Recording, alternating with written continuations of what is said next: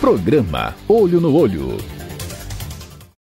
Olá, muito boa noite. Estamos mais uma vez direto dos estúdios do Santa Cruz Online e você sabe que toda terça-feira nós temos aqui o programa Olho no Olho com entrevista sempre muito diferente.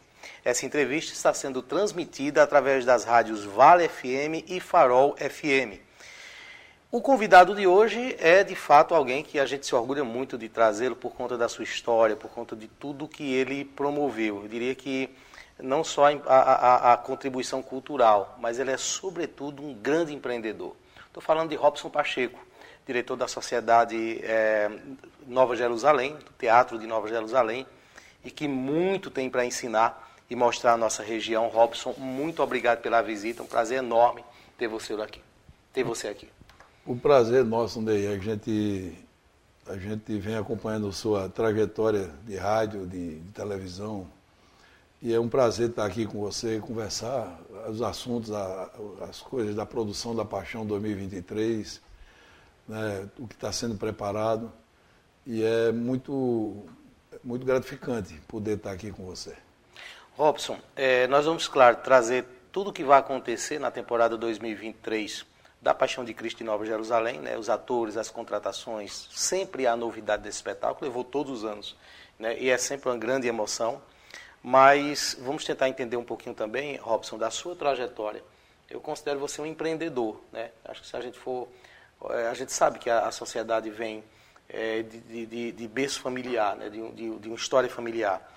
Mas se a gente for considerar o antes e depois de Robson Pacheco, é uma coisa impressionante, né? O que você fez com Nova Jerusalém nos orgulha a todos, né? Nova Jerusalém é como o Cristo Redentor, é algo único no Brasil. Estou exagerando, Robson? Ou você realmente tem essa noção né, do, do tanto que você cresceu e do tanto que você fez com que essa sociedade se destacasse no país? Ney, eh, primeiro, obrigado pelo elogio. Né? Segundo, dizer assim, eu, eu encaro isso não como um mérito, sabe? Esse trabalho que começou com meus avós em 1951 começou, depois continuou com meu pai, minha mãe, né, a família toda, né, e, e, construiu toda aquela história da paixão, da, da, da, paixão de Cristo desde a rua até dentro de uma cidade de teatro, que foi construída, que levaram-se 40 anos para poder chegar onde chegou. Você que acompanha nas imagens vê aí né, o, as imagens da construção, né? Isso, essa, é isso. essa foto aí é, de Nova York. Esse universo. Que década foi essa, Robson? 70, né? Isso foi no início da década de 70. Iniciativa e... de Plínio Pacheco. Isso. E aí a gente encara esse trabalho como uma missão, na realidade. Não é um, uma questão de mérito, é uma questão de, de missão. A gente a gente sabe a importância desse empreendimento, não só para a cultura, mas para divulgar o Estado de Pernambuco, para a geração de emprego e renda daquele pessoal que, que sempre esteve junto ali. Né? Alguns já se foram, outros estão lá, os filhos, os netos. Então, é uma responsabilidade grande. E a gente, é, com muita dificuldade em determinados momentos, porque lá tudo é grande, né? A estrutura é mega estrutura, é mega espetáculo. É uma mídia que vai oficial de Salvador até Manaus, né? com essa mídia que a gente acompanha aqui, fora mídia espontânea, fora a mídia de rede social, fora outras mídias que a gente vem ampliando a cada ano. Então é um evento conhecido hoje no mundo todo né? São mais de 60 países que, que mandam pessoas para conhecer, para assistir o espetáculo. A gente tem uma, uma parceria com a, Globo, com, a, com a Globo Nordeste, onde a transmissão dela vai para 80 países através da Globo Internacional. Então, isso tudo, quando você soma tudo, é um trabalho de uma grande equipe, é um trabalho de uma responsabilidade enorme. Se você não tiver é, muito pé no chão, você começa a ficar meio perdido, porque não é Robson Pacheco ali. Né? é uma empresa que tem, que tem a colaboração e o empenho de mais de mil pessoas trabalhando. Né? Durante a paixão a gente tem quase 1.500 pessoas. Então é um mérito coletivo e é um esforço também muito grande de toda essa equipe. Observando a distância, eu tenho a impressão de que se você ganhasse na Mega Sena, você continuaria em Nova Jerusalém. Eu acho que a sua paixão é maior do que o retorno financeiro. A gente sabe que é uma operação muito cara né, em Nova Jerusalém. Mas o seu desafio ele foi muito grande e, e, e eu tenho essa impressão de que a paixão é o que move realmente, que lhe desafia a, a manter, a continuar e a sempre estar eh, tá inovando. Queria que você falasse um pouco sobre esse sentimento, certo? Quando você, sei lá, chega lá na, na última é, encenação certo? de uma temporada e você considera que a missão daquele ano foi cumprida, qual o sentimento? Primeiro, o sentimento de dever cumprido. Né? E depois, você tira um fardo de 100 toneladas da, dos ombros, porque, é, como eu falei, a responsabilidade é muito grande. Você não só mexe com o espetáculo, você tem uma plateia de, de, de 5 mil, 10 mil pessoas. Então, é um espetáculo móvel, não é um espetáculo comum. Né? É um espetáculo totalmente diferente de tudo, onde cada cena acontece num local diferente, num cenário diferente, e aquela plateia tem que se mover. Né? Então, você tem que ter noção da, da, do cuidado com a velocidade do espetáculo. Cada dia tem um perfil diferente o público. Tem dia que tem mais criança, tem dia que tem mais jovem, tem dia que tem mais adulto, tem mais idoso. Então você tem que ter essa, essa sensibilidade para poder saber tocar, sabe? Para poder, por exemplo. Então não é tão automatizado assim. Não, Adaptações são feitas na hora ali. Na hora, você. A gente acompanha todo o, o, o, o acesso do público, né? eu sempre fico ali por perto acompanhando tudo, e a gente vai olhando o perfil do público né? o público é mais idoso. Aí você vai já preparando. A gente tem um, uma torre chamada Torre de Som, que de todo o som do espetáculo sai de dentro dela. Então a gente trabalha com quatro canais de rádio. Eu fico com dois rádios, e meu filho, que me acompanha em tudo, fica do lado, com mais dois rádios. E aí a gente vai é, é, de acordo com, aquela, com aquele perfil daquele público, a gente vai dando o ritmo, vai dizendo, ó, solta o aviso, de, o aviso de, da esquerda, solta o aviso não corra, solta o aviso tal, o aviso tal, para poder o público começar a entrar no ritmo do espetáculo. Né? Quando o espetáculo tem, vamos dizer, 6 mil pessoas para baixo e é um público jovem, a gente vê que tem, a maioria tem de 60 a 50 anos para baixo, a gente dá mais ritmo ao espetáculo ele termina com duas, duas horas e meia, duas horas e quarenta. Quando é um público de 10 mil pessoas, ou é um público mais idoso, a gente termina com quase três horas de espetáculo. Né? Se, se o espetáculo é, é, é, tem muito cadeirante, que a gente tem 100 cadeiras de roda, a gente utiliza e oferece essas cadeiras para o pessoal de terceira idade, o pessoal mais idoso. Então, se tem as 100 cadeiras sendo utilizadas, a gente tem que ter um pouquinho mais de calma entre uma cena e outra. Né? A gente, eu peço para alguém avisar ali a, a, coordenadora das cadeiras para dar uma, uma, agilizada, uma velocidade maior. Né? A gente começa, a gente tem uma equipe chamada coordenação, que são assistentes, e tem dois coordenadores, aí eu chamo os dois, ó, chega junto do pessoal aí, bota mais gente com lanterna para a gente iluminar o caminho abrir mais, abrir, deixar sempre livre a passagem das, dos cadeirantes. Quer dizer, é tudo um. Agora, lógico, isso é tudo um know-how que foi sendo adquirido em todos esses anos. Eu ia perguntar isso também. Às vezes é, é mais fácil quando você tem um, um, empreendimento que você pode se espelhar, você pode ter uma referência. No caso de, de, de Nova Jerusalém, você não teve, né? Você fez algo único, não é? Então, cada adaptação dessa da mobilidade, oferecer condições de mobilidade ao espetáculo, foi um desafio que você teve que tirar realmente do nada, né? Você teve que realmente criar aquilo. É, mas veja, mas eu não criei nada, aquilo ali foi tudo criado pelo mentor, né? Esse mentor foi Plínio Pacheco. Já havia mobilidade já, na época Já havia, havia tudo. Só que naquela época não tinha a tecnologia de hoje. Entendo. Né? Então não tinha um rádio. Né? e a gente tinha três rádios. Um ficava na torre de som, um com o diretor e um com ele. Então você hoje tem 100 rádios. Né? Você fica, a equipe fica toda trabalhando via, se comunicando. Então, eu era o menino rádio, eu andava num cavalinho com ele. Ele dizia, vai ali, vai ligeiro lá. E dá aquele recado lá, corre lá, corre lá, sei o quê. Eu era o rádio dele, entendeu?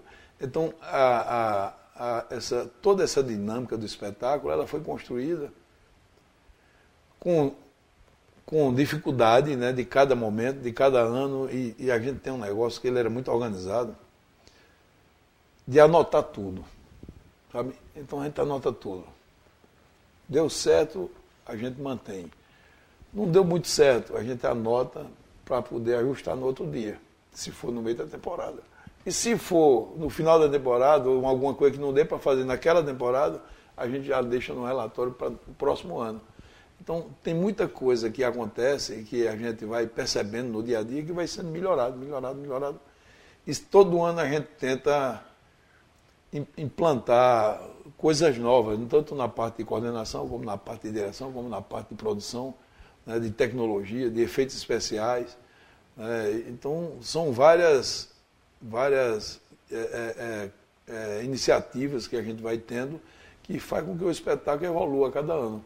Agora, não é um mérito meu, não, porque existe uma grande equipe. A gente tem um diretor lá, eram dois diretores, e um deles faleceu há dois anos atrás, que estava lá desde 1958, da Paixão na rua. Ele faleceu no período da pandemia? Foi, já no final, em dezembro de 2018, 2020, 2020, 2021, dezembro de 2021, 2020, foi. Então, é, Carlos Reis, que, o saudoso Carlos Reis, que era um, um grande amigo do meu pai da minha mãe, e também um apaixonado pela paixão, entendeu? Então tudo aquilo ali é movido pela paixão. Então, esses anos de pandemia foram difíceis não só pelo, não, pela não realização do espetáculo, mas por isso também, né? Também. A gente teve perdas, né? Todo mundo teve.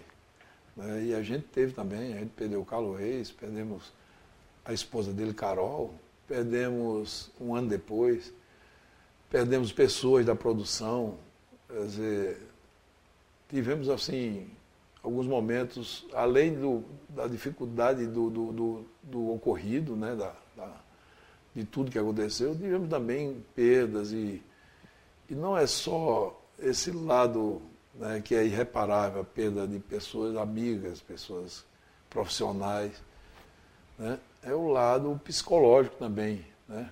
A gente, para fazer a Paixão 2022, eu tive que bater o pé para fazer porque em 2020 não teve, mas a gente já tinha vendido cinco cotas de patrocínio.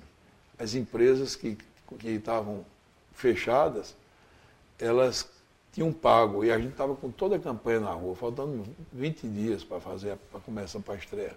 Foi o primeiro grande evento atingido, né? Foi, foi. E aí a gente, a gente ficou com esse, com essa, esse, esse compromisso de, de, na hora da retomada, ter que entregar né? E aí, quando foi o ano passado, com essa, essa, essa iniciativa da gente de, de, retomar a paixão, porque eu achava, eu acreditava que se a gente não retomasse em 2022, ficaria mais difícil ainda para 2023. E aí a gente decidiu fazer. Mas eu tive muita dificuldade, algumas empresas não queriam nem botar a marca dela. E aí eu, eu tive que bater o pé e dizer, ó, se você não quiser, não tem problema nenhum. Agora a gente vai fazer e vamos, vou tentar vender outras marcas. No final, das cinco, três permaneceram, né? duas saíram, é, não, fizemos um acordo, né? porque não só sou eu, a parte comercial da Paixão ela é, é, um, é uma parceria de mais de 43 anos com a Rede Globo Nordeste. Sentamos numa mesa, chegamos num denominador, fechamos com quem não queria participar e continuamos nosso trabalho. E foi muito importante fazer 2022, porque a gente retomou e 2023 a gente está é, fazendo a paixão no ritmo já de 2022, sem nenhum empecilho, sem nenhum, nenhum tipo de insegurança, né? E a gente está tendo assim uma grata surpresa de ter uma venda antecipada 300% a mais do que o ano passado. A gente está com as cotas de patrocínio bem, bem adiantadas, está tudo já, toda a campanha está tá aqui na rua, tá, toda a revista está aqui, né, uma revista, um material de alta qualidade, né, toda a campanha na rua, com uma mídia digital nas redes sociais que a gente não tinha. Né, tinha uma coisa assim, começando, tentando entender, querendo desenvolver, e esse ano a gente montou uma equipe para valer.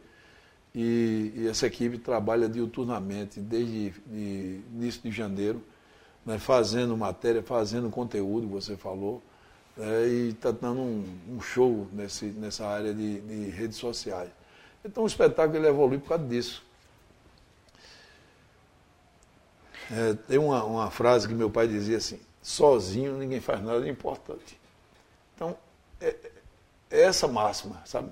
Se você não tiver uma grande equipe, você não consegue fazer nada que, que seja diferente, que chame a atenção e que faça com que o espetáculo da paixão chegue, saia de onde saiu e chegue onde chegou. Vou chamar um intervalo rápido, só de um minuto, e a gente prossegue com essa história. Eu tenho muita coisa para saber. Não sei se vai dar tempo nessa entrevista fazer tanta pergunta, porque realmente não é todo dia que a gente tem oportunidade de estar né, cara a cara aqui com a história, com o empreendedorismo, com a cultura, com tudo isso. Intervalo rápido, um minuto só, e a gente volta. Programa Olho no Olho. Estamos de volta recebendo Robson Pacheco aqui nos estúdios do Santa Cruz Online, né, e conhecendo um pouco mais sobre Nova Jerusalém.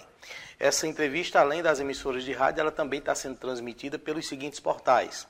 Santa Cruz Online no Facebook e no YouTube. Inclusive, são mais de 54 mil inscritos no YouTube. É o maior canal de YouTube dessa região. A gente até convida você né, a se inscrever também neste canal do Santa Cruz Online. E também pelos seguintes portais transmitindo esse programa agora. Blog do Ney Lima, Jardins do Agreste para Belo Jardim, TV Cambucá de Santa Maria do Cambucá, Nova FM em Fazenda Nova, blog do Evandro Lins em Toritama, Estação Notícias Brejo da Madre de Deus, TV SB Una de São Bento do Una, Bodega Nordestina, TV Atitude Agreste, Rede Nordeste de Cachoeirinha, Agreste TV, blog do Edson Ferreira, Fazenda Nova Online, Portal Comunicação e Mídia de Jataúba, blog do Alberto Xavier e Portal Belo Jardim. O Robson está tentando notar aqui, mas não vai conseguir não, filho. Consegue não. Todos esses portais transmitindo esse programa a partir de agora. Robson, é, eu puxei o empreendedorismo para você, né? E acho que foi injusto porque eu tinha que dividir ele. Né? Ele começou realmente com Plínio Pacheco.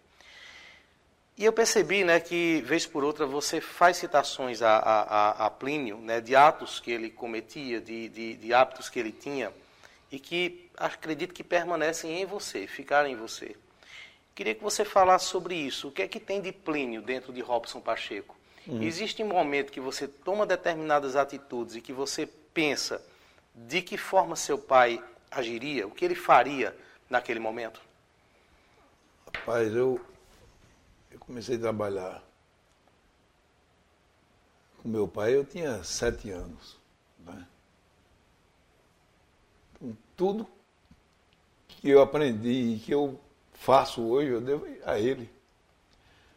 É, é lógico que eu saí, tive que estudar, tive que, que evoluir, fiz cursos. Aquele é você ali? É, sou eu ali do lado dele. É, ali eu tinha nove anos. Então, é claro que a gente, a gente é, paralelo a esse trabalho que eu comecei com ele, a gente teve que se preparar. Mas tudo que você possa imaginar em termos de, de orientação, de exemplo, de organização, de forma de, de, de ver as coisas, né? o, o, o ângulo das coisas, porque Plínio Pacheco era uma pessoa, ele teve uma vida no início muito difícil, perdeu o pai com sete anos.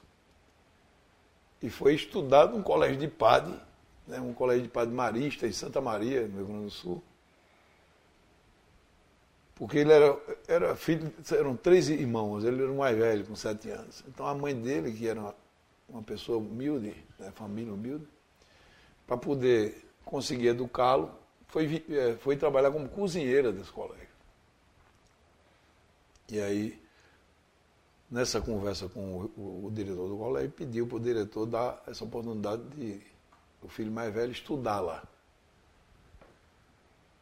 E ele iria pagar o seu estudo com o trabalho na hora que não estivesse na sala de aula. E assim aconteceu. Então foi uma infância sofrida? Sem o pai, sem a casa, sem, sem uma estrutura de família normal. Mas foi isso que encaminhou. É, aquele negócio que a gente estava conversando. Deus fecha uma porta e abre dez. É, talvez se ele tivesse tido uma vida normal, com o pai crescendo, até ficar velhinho e tal, ele não tivesse acontecido nada na vida dele. Entendeu? Isso foi o preparo dele. Ele, ele, ele, ele estudou 10 anos nesse colégio, que era um dos melhores colégios do sul do Brasil. De lá, fez um concurso para a Força Aérea Brasileira, né, um concurso de comunicação, que era uma escola em parceria com a, com a, a Força Aérea Americana, no pós-guerra. Ele foi para São Paulo, formou-se, passou em primeiro lugar na turma dele, assumiu a, a, coordenação daquele curso, trabalhou três ou quatro anos lá, de lá pediu a transferência para Natal, que queria conhecer o Brasil, o Nordeste. E na época a base de Natal, né, a, a, a, a base natal da, da, da, aeronáutica era uma das, das, mais importantes do Brasil, que era a base de apoio, né, de frente para o continente europeu ali. Então, ele veio morar em Natal, só que ele, ele lia muito. Né? E ele, ele virou um jornalista autodidata, por ler tanto. Então. E nesse, né, nesse preparo da leitura, deu a ele uma condição dele escrever bem. E naquela época não tinha um curso de, de jornalismo. Então ele virou jornalista autodidata, ele começou a se corresponder com o Globo, o Jornal de São Paulo, a Folha de São Paulo, o jornal O Globo do Rio, né, o, o, aí os jornais de Pernambuco, na época estava no auge, né, era Diário da Noite, Diário de Pernambuco e Jornal do Comércio. Então, ele foi nomeado comandante da ilha de Fernando Noronha pela parte da Força Aérea e foi morar em Fernando Noronha. Então ele passava 30 dias direto, vinha, passava uma semana, foi morar em Recife. Fernando Noronha sempre ficou ligado a Pernambuco. E aí ele passava uma semana em Recife. Mas esse período que ele passava em Fernando Noronha, ele trabalhava de 7 a 1 da tarde, que é o horário corrido, e de 7 a 1 da tarde almoçava e ia ler. Lia até 10 da noite. Então se preparou intelectualmente. Por isso que ele era uma pessoa diferenciada. E por isso que ele entendeu que, quando ele conheceu minha mãe na, na, na Paixão, lá na, na, vila, ele foi como jornalista. Em Fazenda Nova. Em Fazenda Nova, e fazia na vila. E casou com ela e foi, foi constituir família. A imagem deles, para quem está acompanhando pelo vídeo. Isso. E aí eles, eles começaram a ajudar, que era um evento feito pela família ali na, no meio da rua, né? E de repente ele começou a se envolver, porque ele tinha essa formação de coordenar, de, de muita organização tal.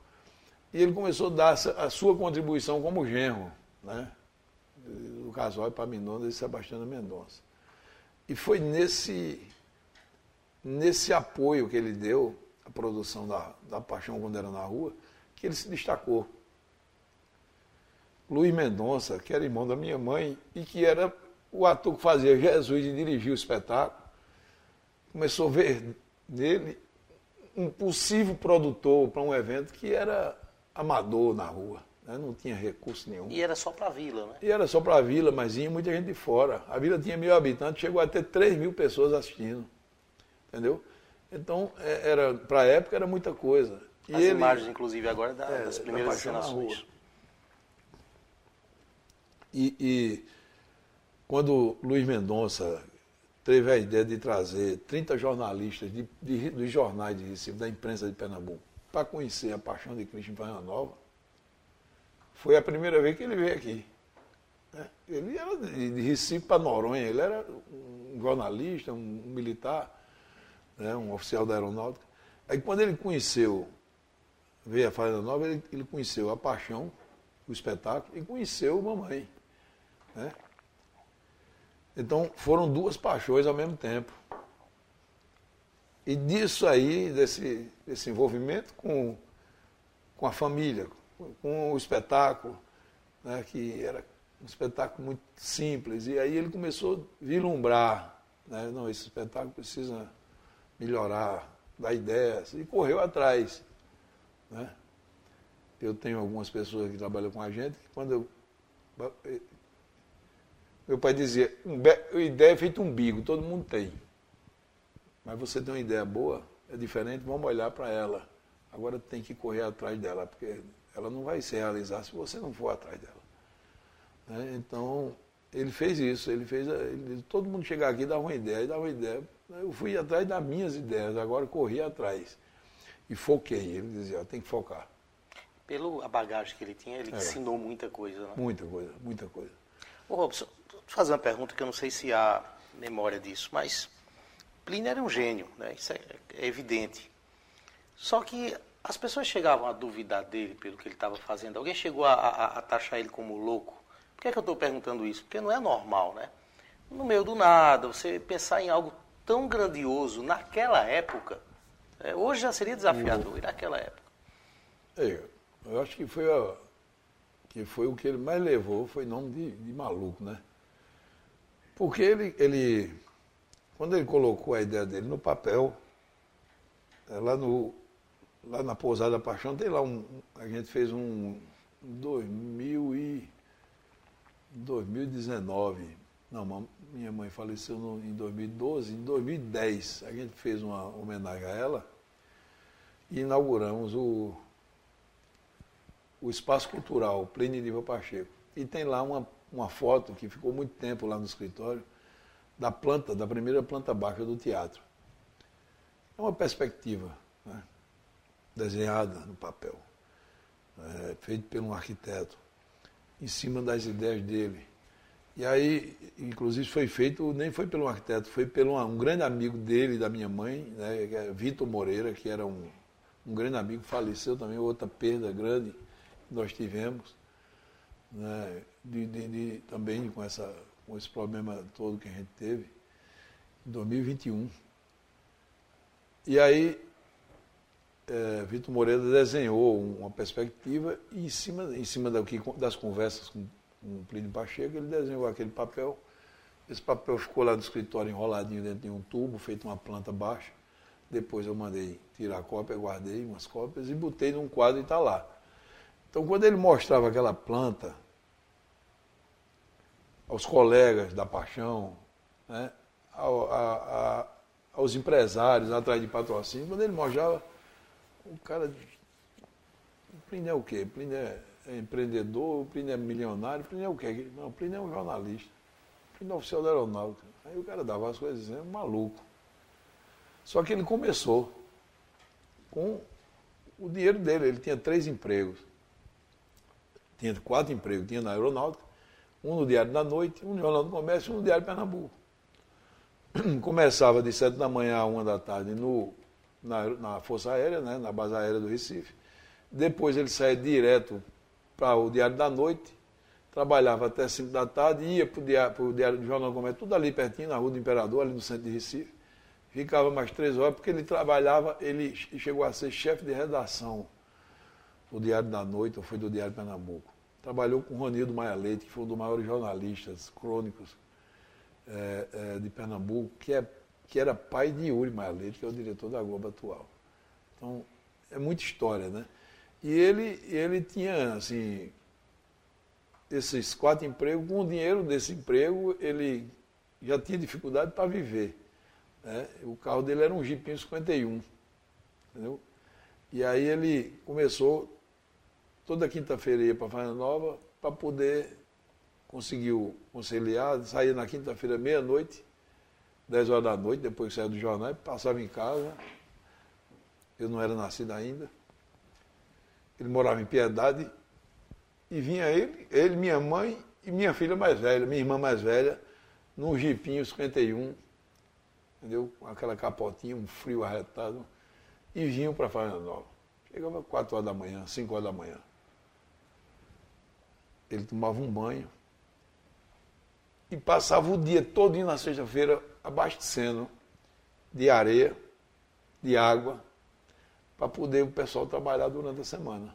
Ele trabalhava sexta e sábado o dia todo, de 5 da manhã às 10 da noite, com esse jipinho carregando material. Quer dizer, quem está de fora olhando, como é que uma formiga constrói um, uma, uma, uma, um castelo? Não constrói. Ela pode até tentar. Era a visão que todo mundo tinha dele. Mas ele tinha uma visão muito, muito longa. Entendeu? Muito à frente. Muito à frente. Então ele sabia que. E ele acreditava também que alguém ia ver, entendeu?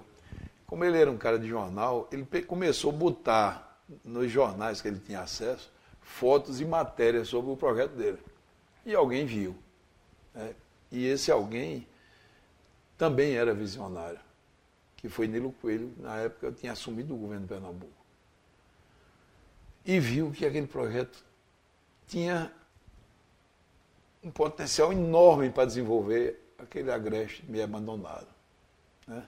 E principalmente nesse lado da cultura, do teatro e de grandes eventos, do turismo, né? já tinha a Feira de Caruaru, já tinha aquela história toda do, da tradição do, do, forró de Caruaru, não tinha um sangão ainda como evento, mas já tinha algumas coisas ali na, na região. E aí Nilo Coelho, como visionário que era, também percebeu e foi chegou lá na Nova Jerusalém, não tinha nada, não tinha muralha, não tinha nada. Só tinha um terreno que ele já tinha conseguido. Ele conseguiu esse terreno através de um ministro lá em Brasília. Como ele era militar, ele tinha e era da ativa ainda, ele tinha acesso a, aos voos da Força Aérea, desses aviões de, de, de, de, da Força Aérea Brasileira. Então ele ia com a carteira do aeroporto, embarcava no avião e ia para Brasília. E ficava, às vezes, uma semana de segunda a sexta sentado. Dava o nome lá na secretária do ministro, passava quatro, cinco dias para poder ser atendido. Lá esperando, fardado. Quando ele era recebido, Aí ele ia e mostrava o projeto todinho, entendeu? E aí um desses foi, acho que no mínimo dez vezes. E todo mundo dava uma desculpa, depois a gente vê, está aqui meu telefone, está aqui, ligue para fulano. Quando é um dia, depois de um ano, sei lá, um ano e meio, aí um ministro, né, que não era nem ministro, era, era secretário de Cultura, chamado Pascoal Carlos Magno, que era um, um grande teatrólogo, um incentivador, um mecenas cultural do Brasil, morava no Rio de Janeiro. E aí ele viu aquele projeto e aí eu vou lhe ajudar. Quanto é o terreno? E comprou o terreno. Deu, fez uma doação né, para a Sociedade Teatral Nova, que é a empresa que gere todo esse complexo, fez uma doação a fundo perdido. Ele já tinha escolhido o terreno, só fez pagar o terreno, escriturou e começou a delimitar, construir cerca, né? e construiu um, uma, uma, casinha, onde hoje é o, é o, o Palácio de Herodes. E nessa casinha ele fez um, um escritório, botou uma prancheta de arquitetura, está lá guardada lá no, lá no escritório da gente, e começou expor as plantas, né, as plantas baixas, fachadas. E determinado dia, uma sexta-feira, o sol se pondo, chega uma veraneio, duas veraneios, buzinando na porteira. O vigia foi lá abrir, aí, pois não, aqui é, é o governador de Pernambuco, Nilo Coelho. O vigia não acreditou. O cara, sexta-feira, 5 horas da tarde, não tinha estrada, não tinha energia, não tinha nada. Cadê o gaúcho doido? Que quer fazer um teatro aqui? Aí ele disse, ele está lá naquela casinha. O senhor está vendo uma luzinha acesa e um candeeiro de gás. Aí, senhor pode ir nessa estradinha aí, doutor. Aí foi lá, aquelas duas veraneias. Uma com o governador, outra com os batedores batedores. Aí quando chegou lá na frente, ele, ele era bem brincalhão, abriu a porta da veraneio, motorista do lado, e desceu e disse, cadê o gaúcho? Que é visionário, que não tem juízo, que quer construir um teatro aqui. O rapaz olhou, não, conhece, não reconheceu. Está me conhecendo? Não, rapaz, eu sou o governador de Pernambuco. Eu vim aqui, eu quero fazer esse projeto acontecer com você. Pronto. Daquele dia em diante, foi feita uma parceria. Um ano depois foi feito o primeiro espetáculo, em 68. E de lá para cá não parou mais. Né? E se não fosse Nilo Coelho, nada daquilo estaria acontecendo. Ou seja, tem que ter visão, mas tem que ter vontade política, tem que ter projeto pronto, tem que, tem que ter coragem, né? tem que ter, sabe? E de, de, de, como é que tem um ditado que diz, de, de, de, louco, todo mundo tem um pouco. Né? Então, a loucura, ela quando é sob medida, ela é salutar entendeu? Quando ela é para o bem, né? Porque a, a, o empreendedorismo, ele não é uma coisa, uma pessoa acomodada, uma pessoa normal, ela não empreende, sabe? O empreendedor é aquele que, que, que ele, ele, em determinado momento, ele, ele deixa o medo do lado e corre atrás do seu sonho, do seu ideal, né? Lógico, quanto mais pé no chão, mais a tendência de dar certo. Mas o cara que inventou é, é, aquele paraíso lá do, do jogo lá em, em, nos Estados Unidos, como é o nome? Lá dos cassinos, aquela cidade do jogo. Las Vegas. Las Vegas, era um maluco, né, que teve a ideia de construir um hotel chamado Flamingo no meio do deserto. A água estava a 300 quilômetros. Não tinha água, era um deserto. E aí, no projeto que ele fez, ele eu quero fazer aqui para que a gente construir uma cidade. Era um lugar muito plano, é um lugar muito plano. E aí o, o, o empreendedor do banco perguntou, e a água? A água, a gente, o governo constrói um canal. Mas são 300 quilômetros. É função do governo. E a Estado? O governo constrói a Estado. Faz o aeroporto. O mais difícil é ter alguém para empreender aqui. Que ninguém tem coragem. Mas eu tenho. Então o empreendedorismo é isso. Tem que ter coragem. Agora tem que ter visão. Eu vou chamar mais um intervalo, só um minuto. Nós vamos falar em seguida sobre a temporada 2023, inclusive o trailer oficial né, dessa temporada. Um intervalo rápido, só um minuto, e a gente volta.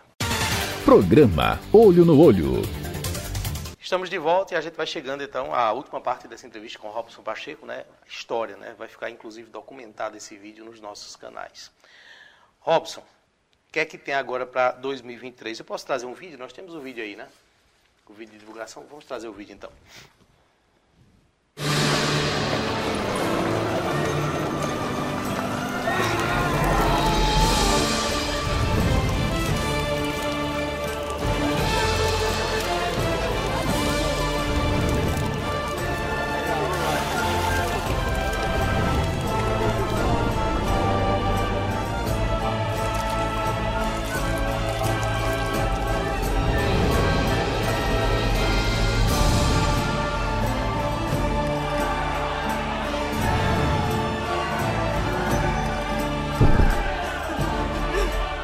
Paixão de Cristo, de 1 a 8 de abril, em Nova Jerusalém, Pernambuco.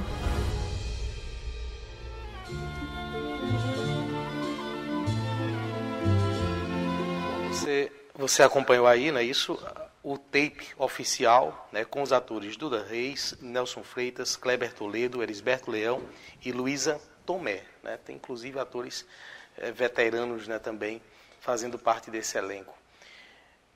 Essa é a novidade, né? O elenco, né? E o é que, uma delas. O que, é né? que, o que é que as pessoas vão encontrar nessa temporada? É, a gente tem essa, o elenco totalmente, o elenco principal totalmente renovado, né?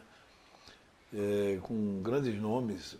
É, o ator que vai fazer o Jesus, o Cleber Toledo, é um, um jovem ator que está despontando não só na televisão e no teatro, mas no cinema. Ele tem feito aí dois filmes longa-metragem por ano. O Nelson Freitas também é um grande ator e, e e está com muita, muito trabalho em cinema, eles são atores muito focados no cinema.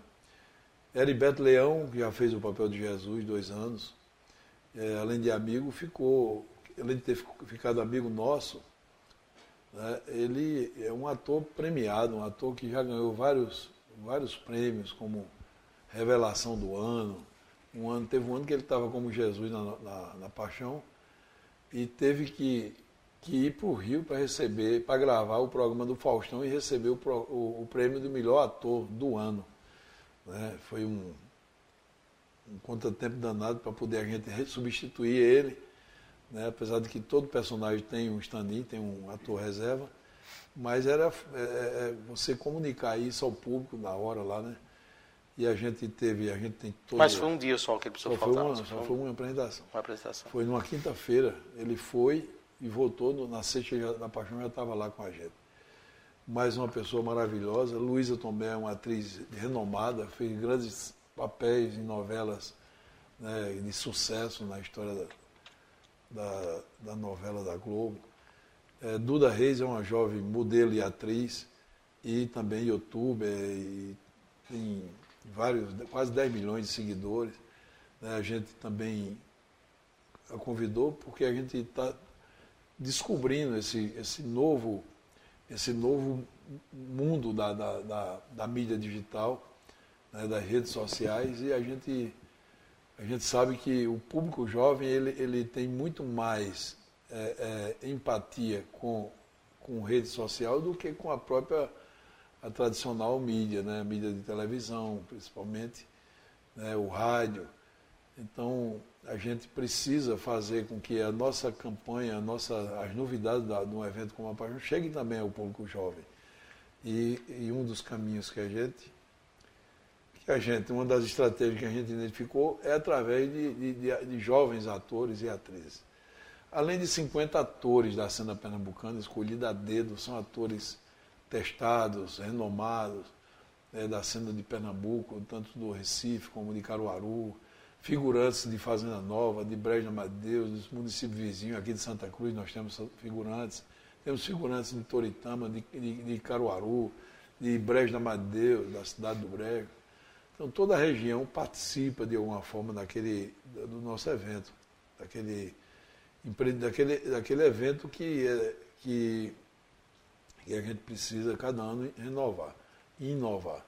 Então, o, o, fora o elenco, a gente também tem a preocupação, né, a partir de segunda-feira, a gente vai estar com uma equipe de 10 costureiras, né, preparando no mínimo 10 novos, 20 novos figurinos, apesar de que a gente já fez alguns para filmagem em janeiro.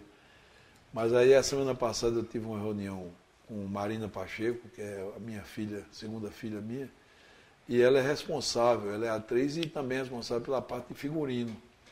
Ela puxou essa veia artística a minha mãe, a Diva Pacheco, e ela é muito dinâmica. E ela trabalhou durante 15 anos com Vitor Moreira, que era o figurinista que faleceu há dois anos atrás, né, que era um grande amigo e parceiro do meu pai e da minha mãe.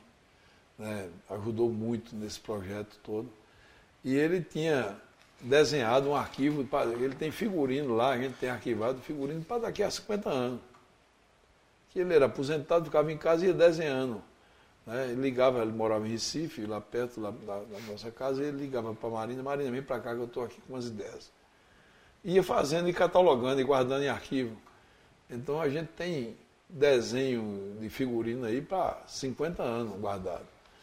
Então a gente vai a cada ano tirando, tira 10 desenhos daquele, 20 desenhos daquele, vai confeccionando, a gente já tem uma grande equipe lá para isso. Então a gente vai ter roupas, figurinos novos, vamos ter um som que chegou hoje. Né? Hoje de manhã chegou uma carreta de som. Todo o que tem de mais moderno de som no, no Nordeste do Brasil está lá em Nova Zelândia, sendo instalado a partir de hoje. Sexta-feira chega um caminhão de, de, de, equipamento de luz de, de última geração bastante antecedência, né? Já começa a ser é instalado. Porque, porque não é, tem que montar, tem que instalar, tem que, que, e tem que ensaiar, tem que chama-se afinar. Sim. Né? Então a gente tem uma equipe de iluminação, uma equipe que trabalha com a gente já há algum tempo, um iluminador de São Paulo que especialidade dele é teatro, luz para teatro. Ele trabalha numa empresa chamada Armazém da Luz, só trabalha com luz especial para espetáculo de teatro. Luz cênica. Né? Luz cênica, entendeu? Então, você chega na Nova Zelândia hoje está lá. Cada cenário tem dois fortes. Seu objetivo foi oferecer o melhor, né? E esteja onde estiver, né? Você vai atrás e traz. Tem que ser o melhor. Robson, melhor. fazer uma pergunta curiosa. Já deu muita coisa errada? É ao vivo, né? É ao vivo? Dá, dá. É porque, é- aí eu volto para aquela máxima que a gente estava conversando. O espetáculo, pelo seu tempo de vida, esse ano vai ser a qu- a 54 temporada, é, ele, ele, ele nos dá uma certa, uma certa experiência para a gente saber, mesmo que seja assim, um- uma coisa inesperada, né? imprevisto, né? um imprevisto, a gente tem mais ou menos a forma de, de- de resolver. Mas, por exemplo, um ator cai, acontece? Acontece, acontece. Quando é um jovem ator caindo, ele levanta, Levanta. e continua. Se for um, Um figurante mais um da... mais velho, o figurante a gente leva para a enfermaria, medica lá. né? E Um ator, se for um ator, é, um personagem, vamos dizer, que, que, que Deus o livre, Deus no livre. Se for um anais, né? e se for um, um, um ator já idoso e tal, e ele. Não, é, pode, não, chama o médico, dá um analgésicozinho aqui a ele, dá para dar, não dá, a gente tem um ator reserva. Todo personagem tem.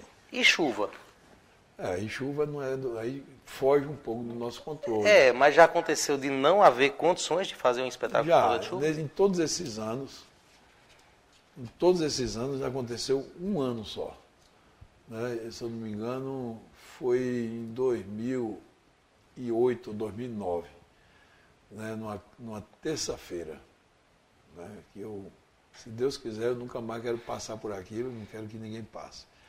É, por aquilo no, no sentido da- do, do- do- do ocorrido, não pelo, pela chuva. A chuva é bênção né? mas num espetáculo a céu aberto, né? ao ar livre, ela, ela complica um pouco.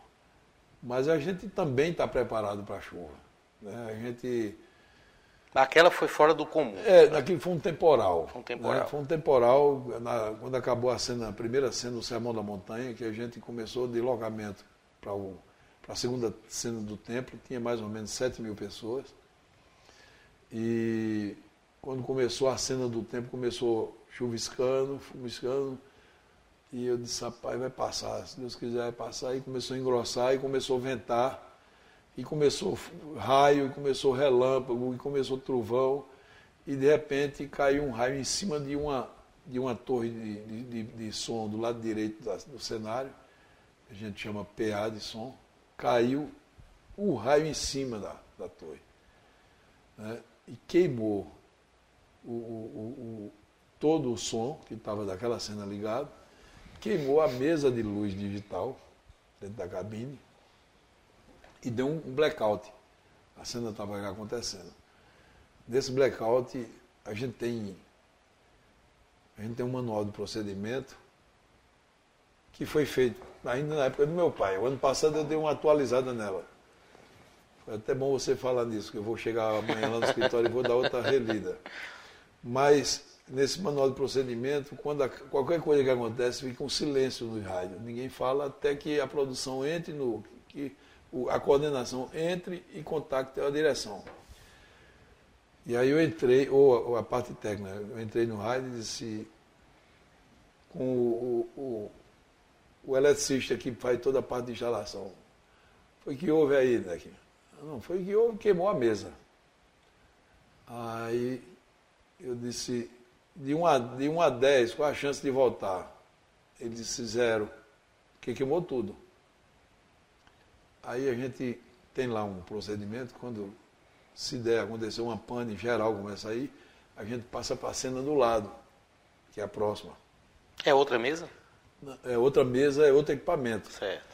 Aí e já tem gente de plantão lá. A equipe já está de som e de luz, já está lá.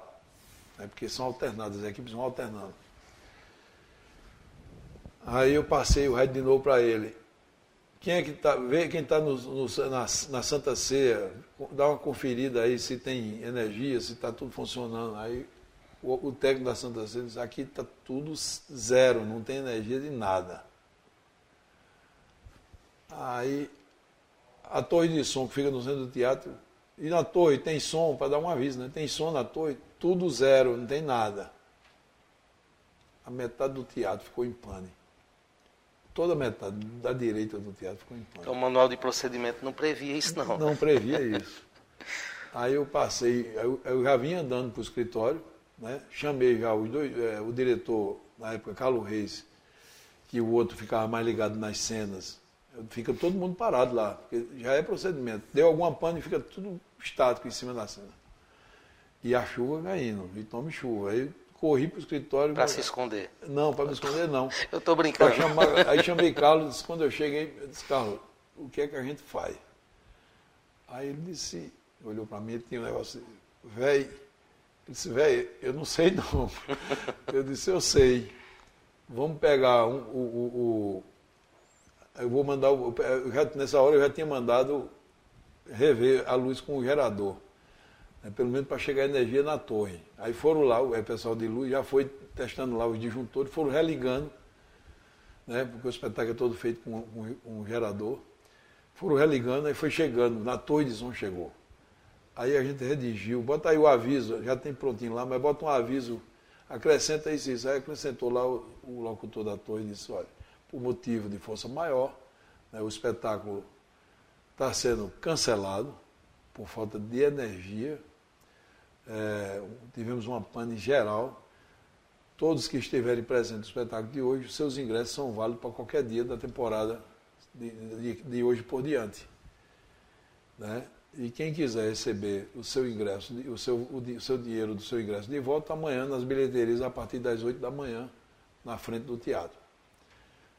E aí, e tome chuva, e o povo começou a sair. Né? Acendemos a metade que estava funcionando o teatro, e a parte que fica do cenário, dos portões de saída. Eu com o megafone comecei a dar aviso. Né? Outra pessoa que trabalha comigo com o megafone também começou. É, quem, as pessoas interessadas em vir amanhã, o ingresso vale para qualquer dia de hoje até o final da temporada. E quem quiser receber o seu dinheiro do ingresso pode vir na bilheteria amanhã a partir das 8. Acabou. Né? Alguns foram lá para insatisfeitos, porque às vezes uma pessoa vem de Fortaleza e o ônibus está lá na frente para voltar para Fortaleza, que chama-se bate e volta.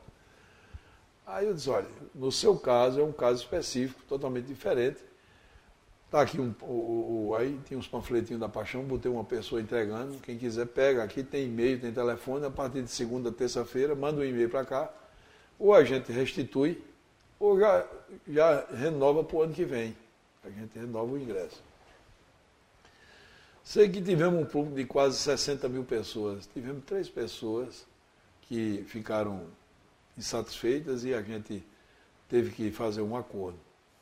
Mas no universo de 60 mil pessoas, três não é nada. Não é nada, exatamente. Né? Então, mas foi uma experiência que eu não queria viver. Para viver novamente, né? novamente. Né? No caso de força maior. É, de força maior. Eu, eu só ainda no campo da curiosidade, eu já fiz logística de artista, certo? Alguns são excelentes, mas tem uns que são chatos pra caramba. É por curiosidade só.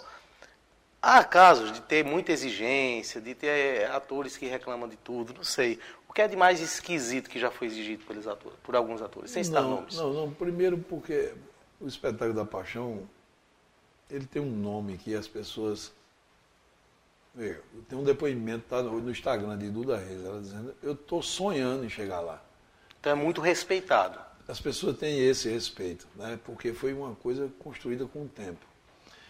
Quando o ator chega, a atriz chega na Nós Além em dezembro janeiro para filmar, eles ficam meio assim, mas quando eles chegam lá, que vê a estrutura profissional da equipe de captação, um diretor de alto nível, com equipamento de, de última geração, com o elenco local que contracena com ele naquele período ali de cinco, seis, seis dias filmando, gravando, aí eles começam a ter já uma, uma ideia do que é o nível, né, o nível da, da, da produção.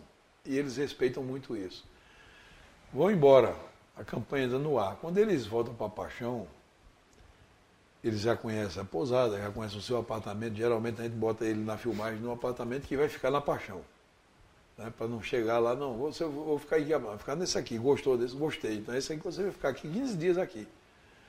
Quando eles chegam na Paixão, que vai estar tá uma estrutura totalmente diferente, de 50 vezes maior do que aquele viu na filmagem, que já é grande Então ele começa a ensaiar, os ensaios da paixão, por ser um evento que envolve quase 600 pessoas em cena, ele é feito, feito um quebra-cabeça. O primeiro ensaio vai ser só com a equipe tal, tal e tal. O segundo ensaio, aquela equipe não vai no segundo dia, vai a outra, tal, tal, tal, sabe? Vai alternando as equipes. Aí depois do terceiro ensaio começa a vir a metade do, dos, dos 600, vai só 300. Aí vai juntando, vai vindo, vindo. Quando você vê, já está todo mundo.